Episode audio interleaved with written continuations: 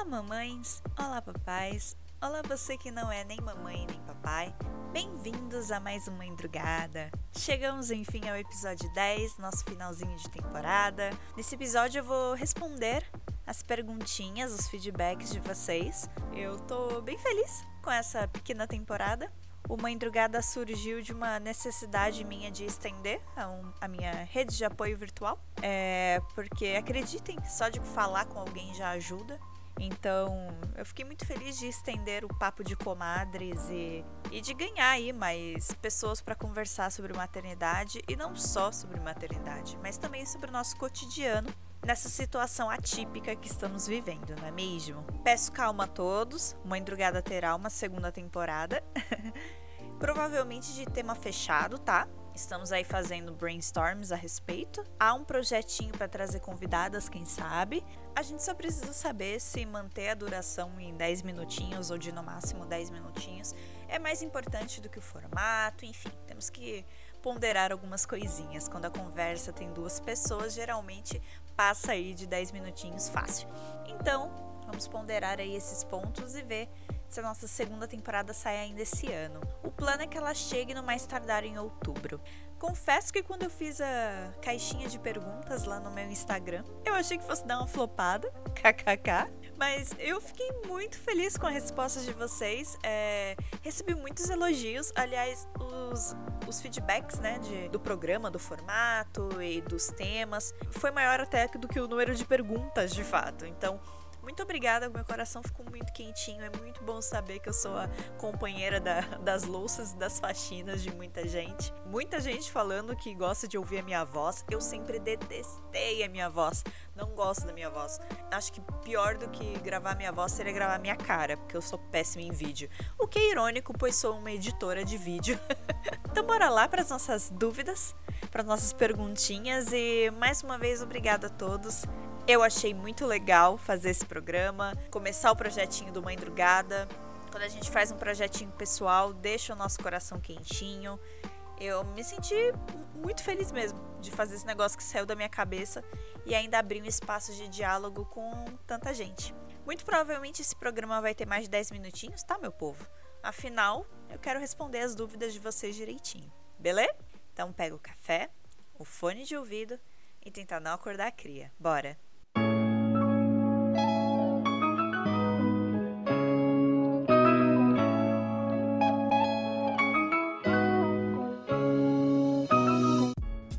Nossa primeira perguntinha já começou com, com o pé na porta, que é: teremos outra, outra temporada, Bah, por favor.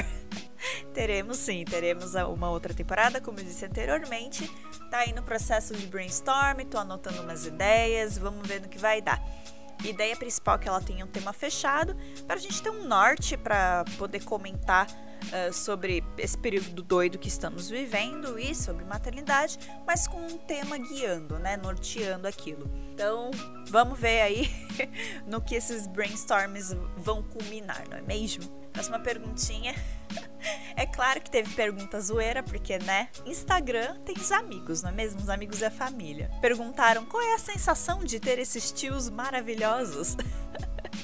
A Bebel, além dos tios biológicos, ela também tem os tios do coração, não é mesmo? A minha rede de apoio mega ativa. Respondendo à pergunta, a sensação é ótima, é muito bom ter pessoas com quem eu posso confiar de olhos fechados. A minha menina. E se eu conseguir voltar ao mercado de trabalho antes da pandemia, se eu conseguir o emprego que eu tenho hoje, foi porque os tios da Isabel se prontificaram a cuidar dela para mim. A gente teve uma situação louca, porque quando eu fui chamada pela empresa que eu trabalho para começar, a creche da Isabel não estava pronta. Faltava ainda mais uma semana para a creche ficar pronta, né? A diretora ligou para todo mundo, avisou que infelizmente eles não conseguiram é, cumprir o prazo e eu fiquei em pânico completo pânico. Meu Deus, o que, que vai acontecer? E o Léo tava fazendo frila, então ele tava, não tava em casa, né? Os frilas que ele faz hoje em dia é de casa, mas na época não era, ele tava alocado. Aí, puta merda, quem vai ficar com a bichinha? O que, que eu faço? E eles se prontificaram sem pensar duas vezes, entendeu? Sacrificando as férias da faculdade. Então tava o tio Renan e a tia Caterine, que mandaram essa pergunta, aliás, seus egocêntricos. sacrificando dias de férias deles, vieram ficar com a pequena. Primeiro a Caterina e depois o Renan. E eu não poderia ser mais grata por isso. Olha só, tem perguntinha do povo do trabalho também. a maternidade foi algo planejado na sua vida? Olha, planejada não foi. A Bebel foi uma surpresa. Mas foi algo que eu sempre quis sim. Eu tinha certeza desde muito nova que eu queria ser mãe e que eu queria passar por essa experiência na minha vida. Talvez pelos motivos errados, tá? Eu sempre tive uma relação um pouco problemática com a minha mãe, então por muito tempo eu me dediquei a estudar do porquê que isso rolava, entendeu? Então eu era adolescente de 17 anos que leu Freud. E não recomendo, não façam isso. Machistoide pouco se aplica ao, que a gente vive hoje em dia. Não gosto. É importante, mas não gosto. E eu não tinha maturidade na época. Então eu li, fiquei mega impressionada, foi uma bosta. Eu fiquei muito obcecada em querer saber por que, que a minha relação com a minha mãe era ruim. E aí eu jurei que um dia, quando eu tivesse os meus filhos, quando eu tivesse filhos, eu ia fazer diferente, ia fazer e acontecer e blá blá blá. Só que quando de fato o teste ficou positivo, a cabeça muda completamente. Quando é você naquela situação, você fica, cara, eu não posso fazer isso. Eu não posso querer criar um ser humano com esse objetivo. E você percebe o seu papel na, na sociedade como um todo. Você está colocando mais um cidadão brasileiro neste país que vai ser responsável e que vai trabalhar e que vai fazer parte de um todo. É uma vila para criar uma criança, de fato. Eu acredito muito nisso. Então, a minha menina, ela não é minha. Ela não foi feita para sanar meus traumas e ela não foi feita para que eu descubra coisas sobre relação com a minha mãe. Eu que lute com a minha relação com a minha mãe, entendeu? A minha bichinha não pode ter esse peso. Então, quando de fato eu engravidei, eu pensei, cara, eu percebi o quão egoísta era todo aquele meu pensamento da adolescência. Eu vou ter essa menina e eu espero que colocando essa menina no mundo, eu consiga mudar o meu meio, pelo menos que a minha bichinha faça o mundo ser um lugar um pouquinho melhor, pelo menos para as pessoas que ela afete. Então, não a maternidade não foi algo planejado assim de bate pronto, mas foi com certeza a melhor coisa que me aconteceu.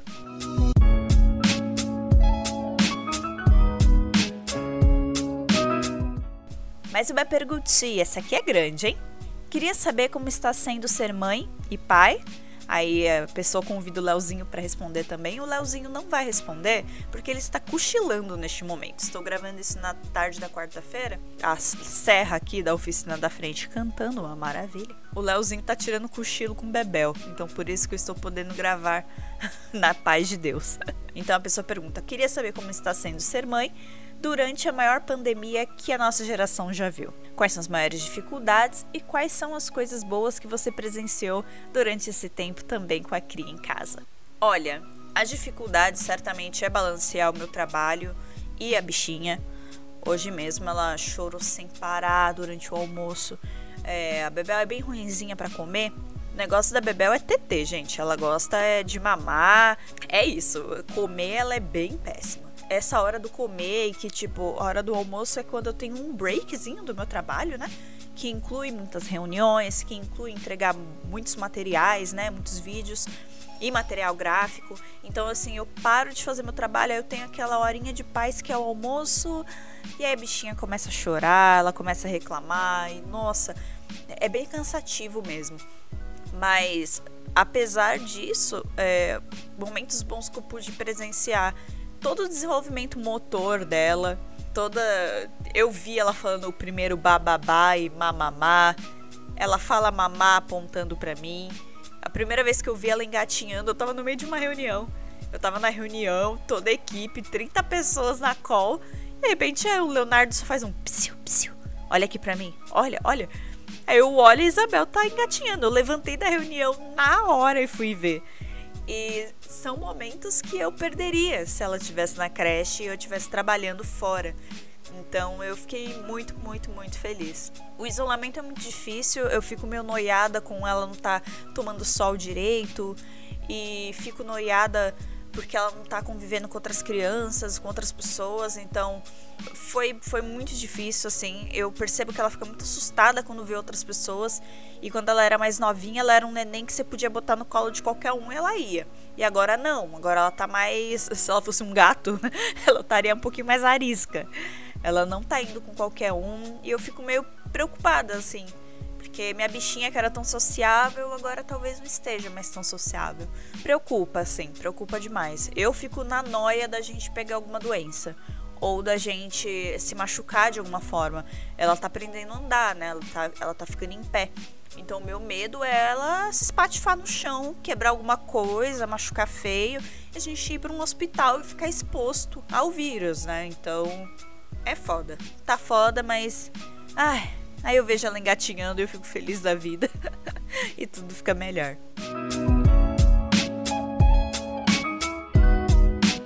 Rolaram duas perguntas muito parecidas sobre a amamentação, então meio que vou unir a pergunta de um no outro, que aí já faço duas numa cajadada só. Então, basicamente, o feeling das duas perguntas é amamentação ou parto, né? O que foi mais difícil? Para mim, certamente foi o parto, eu pensei em fazer um episódio de relato de parto, mas eu não achei meu relato de parto relevante à proposta do podcast, porque eu queria falar do cotidiano enquanto mamãe quarentenada. Então, meu relato de parto não é relevante. Mas eu adianto aqui para vocês que foi muito difícil. Durou três dias. Eu fui um dia para casa Ângela com a bolsa, minha bolsa estourou antes do trabalho de parto engrenar, né? A minha bolsa estourou, eu senti zero contrações. E eu fui pra, pra casa Ângela, então o neném tinha 24 horas para nascer lá, sem eu estar tá com antibiótico na veia. E aí, taran, bebê não nasceu, zero contrações. Taca e amparo maternal, fiquei no amparo maternal por. Nossa, três dias não, gente, durou cinco dias no total todo o processo, né? É que eu tive dois dias com as contrações, né? Aí eu passei mais 24 horas amparo maternal, quase sem sentir nada, eles colocando remédio para dilatar e nada, nada, nada. Depois começou a engrenar, eu já tava tipo há três dias na rua, quase, sabe? Já tava três dias fora de casa.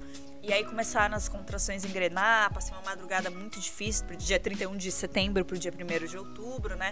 E, nossa, foi muito tenso, muito tenso. Eu aguentei por muito tempo ficar com as contrações. É, falaram que eu tenho uma tolerância boa para dor, kkk. Mas infelizmente, por conta de excesso de medicamento, eu acabei ficando com o meu útero fadigado. E ele parou de contrair num intervalo aceitável para Bebel descer de fato. Então eu tava sentindo contrações, mas a Bebel não vinha, não tava rolando, e aí a gente começou a entrar em caráter de risco, né? Não chegamos a entrar neste caráter, mas ela falou: olha, se a sua menina não chegar em mais algumas horas, vocês vão entrar em caráter de risco e infelizmente você não vai ter escolha.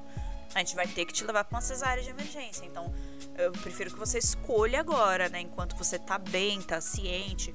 Você quer tentar mais algumas horas ou quer ir para cesárea? Então, eu senti que basicamente eu ainda não tinha escolha, kkk, e fui para cesárea.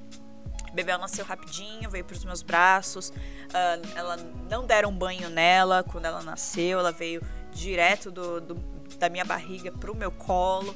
É, tivemos a nossa hora dourada, ela mamou na primeira hora de vida todinha. Então foi, foi um parto muito difícil, mas muito bom. E é, sobre a amamentação, a amamentação para mim foi muito fácil, de verdade. Eu fiquei cinco dias machucada, né, o bico machucado.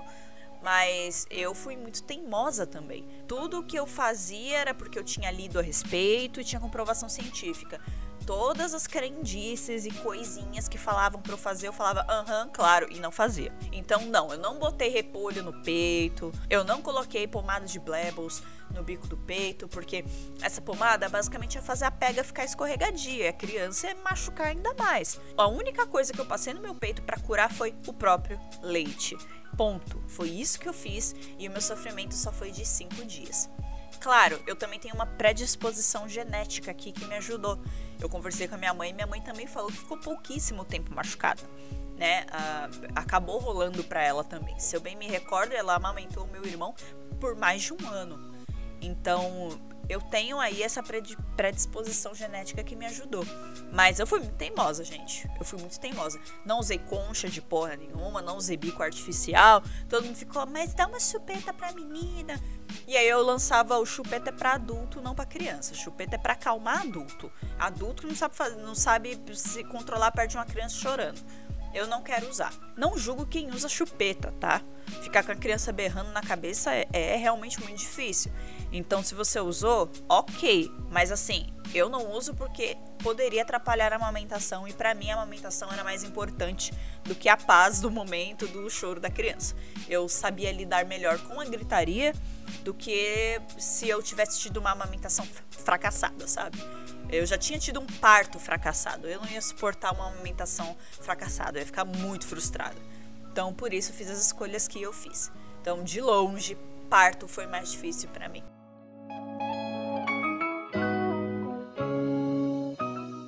Bah, como você consegue ter podcast e trabalhar com a nenê? Leonardo Vasquez. ele fica com ela para mim quando eu tô fazendo essas atividades e eu fico com ela quando ele tá estudando e trabalhando também. É uma troca. Aqui em casa as coisas só funcionam por isso. É, eu brinco que a gente é tipo um grupo de improvisação o tempo todo, sabe? Tipo os barbichas. E a gente diz sim para tudo que o outro fala. Então, tipo, fica com. A, fico, Fica com ela pra fazer. Fico. Faz mim. Faço. A gente troca as coisas e as tarefas. Não tem, tipo, uma coisa que é obrigação de um, uma coisa que é obrigação do outro. A não ser amamentar, que é minha, é minha obrigação, é a única tarefa que eu tenho que fazer. Ou você faz dessa forma, ou você diz sim a tudo, e ele diz sim a tudo, e todo mundo ajuda a fazer tudo, ou as coisas não saem. Quando eu falei pro Léo que queria fazer uma madrugada, que eu tava com essa ideia na cabeça, ele me apoiou de pronto e aí eu falei para ele, mas amor, eu já tenho um podcast com o Rodrigo, não randômico. E aí seriam duas vezes na semana que eu ia estar tá gravando, né? Só que eu falei para ele que eu queria gravar de madrugada, fazer uma madrugada com uma outra pegada. E ele falou, amor, nem se você tivesse que fazer em horário comercial, entendeu? É um projeto seu que você quer muito fazer e vai te fazer feliz. Então eu vou apoiar. E eu achei, como sempre, muito foda. Então, Leozinho é demais. E aliás, ainda falando do Leozinho, muitas perguntas de como é pro Leozinho ser pai de primeira viagem e como o Leozinho lida com a paternidade. É, eu vou pegar essas perguntinhas, vou mostrar para ele. E a gente pode até fazer um, um na volta do Mãe Drugada, um especial pai pro Leozinho conversar um pouquinho mais com vocês. Vocês que adoraram as participações dele. Ele é muito tímido, gente. Ele é bem tímido. Vai ser difícil fazer esse homem falar mais, mas eu vou tentar aqui. A última pergunta é como é ser perfeita. como é ser perfeita, não sei dizer. Pessoa, amiga da vida toda. É, eu não sou perfeita. Eu tenho todas as minhas falhas e uma endrugada também é para falar dessas falhas, entendeu? A Isabel às vezes berra de um jeito que eu quero sair correndo e tem vezes que eu saio, tá? Eu boto ela no tapetinho dela brincando e vou pro banheiro saio correndo quando ela berra por mais de meia hora, sem motivo algum, ou porque eu não deixei ela comer uma sujeira do chão, sabe? É, não sou perfeita de nenhuma forma e eu fico muito feliz que muitos programas audiovisuais ficaram famosos com o tema de parentalidade, sabe?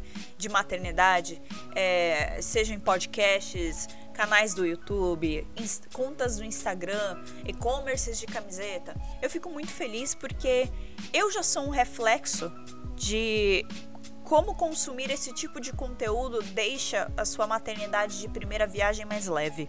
Então eu já vi o canal da Hell Mother, eu já ouvia podcasts de maternidade, eu já lia sobre maternidade há anos. A maternidade real, é claro, não a maternidade Rede Globo de produções unha feita e babás para cuidar do seu filho. Então, como eu já tinha toda essa noção, quando chegou a hora do vamos ver, cara, eu consegui não tirar de letra, mas eu consegui se fazer ser mais confortável. Eu sabia o que estava acontecendo e por que estava acontecendo. Então, por exemplo, quando eu tava com os seios machucados, no início da amamentação, eu sabia que ia parar. A moça que estava dividindo o quarto comigo no, na maternidade, ela achou que era a pior coisa do mundo. Ela ficou, meu Deus, mas é desse jeito, deixa eu ligar pra minha mãe, deixa eu não sei o quê. Aí eu, tipo, cara, calma, não é assim. Aí eu falei para ela passar o leite e tudo. Aí logo depois veio a consultora de amamentação da maternidade e falou a mesma coisa. Aí eu lembro que a, a menina até olhou para mim e deu uma risadinha, tipo, ah, você estava certa. Porque você ter esses precedentes para você se firmar é, te dá mais segurança no que você está fazendo. Aí você não cai no conto da tia que só fala crendice e que fala que você tem que emagrecer no primeiro mês do bebê porque senão o marido vai te deixar. E você se empodera, entendeu? Quando você tem essa informação. Eu já sou o exemplo disso. Então imagina para as próximas gerações aí de mamães que estão chegando com acesso a todos, a todos esses conteúdos, sabe? Então, mais mamães empoderadas, mais mamães sob controle de seus partos, de suas amamentações, de suas criações. E isso me motiva muito para produzir mais conteúdo a respeito. Acho que é isso. Mais perfeita jamais, tá? Eu sei, miga, eu sei que você falou para me elogiar, mas não. não sou perfeita e nem quero. O negócio aqui é mãe de verdade.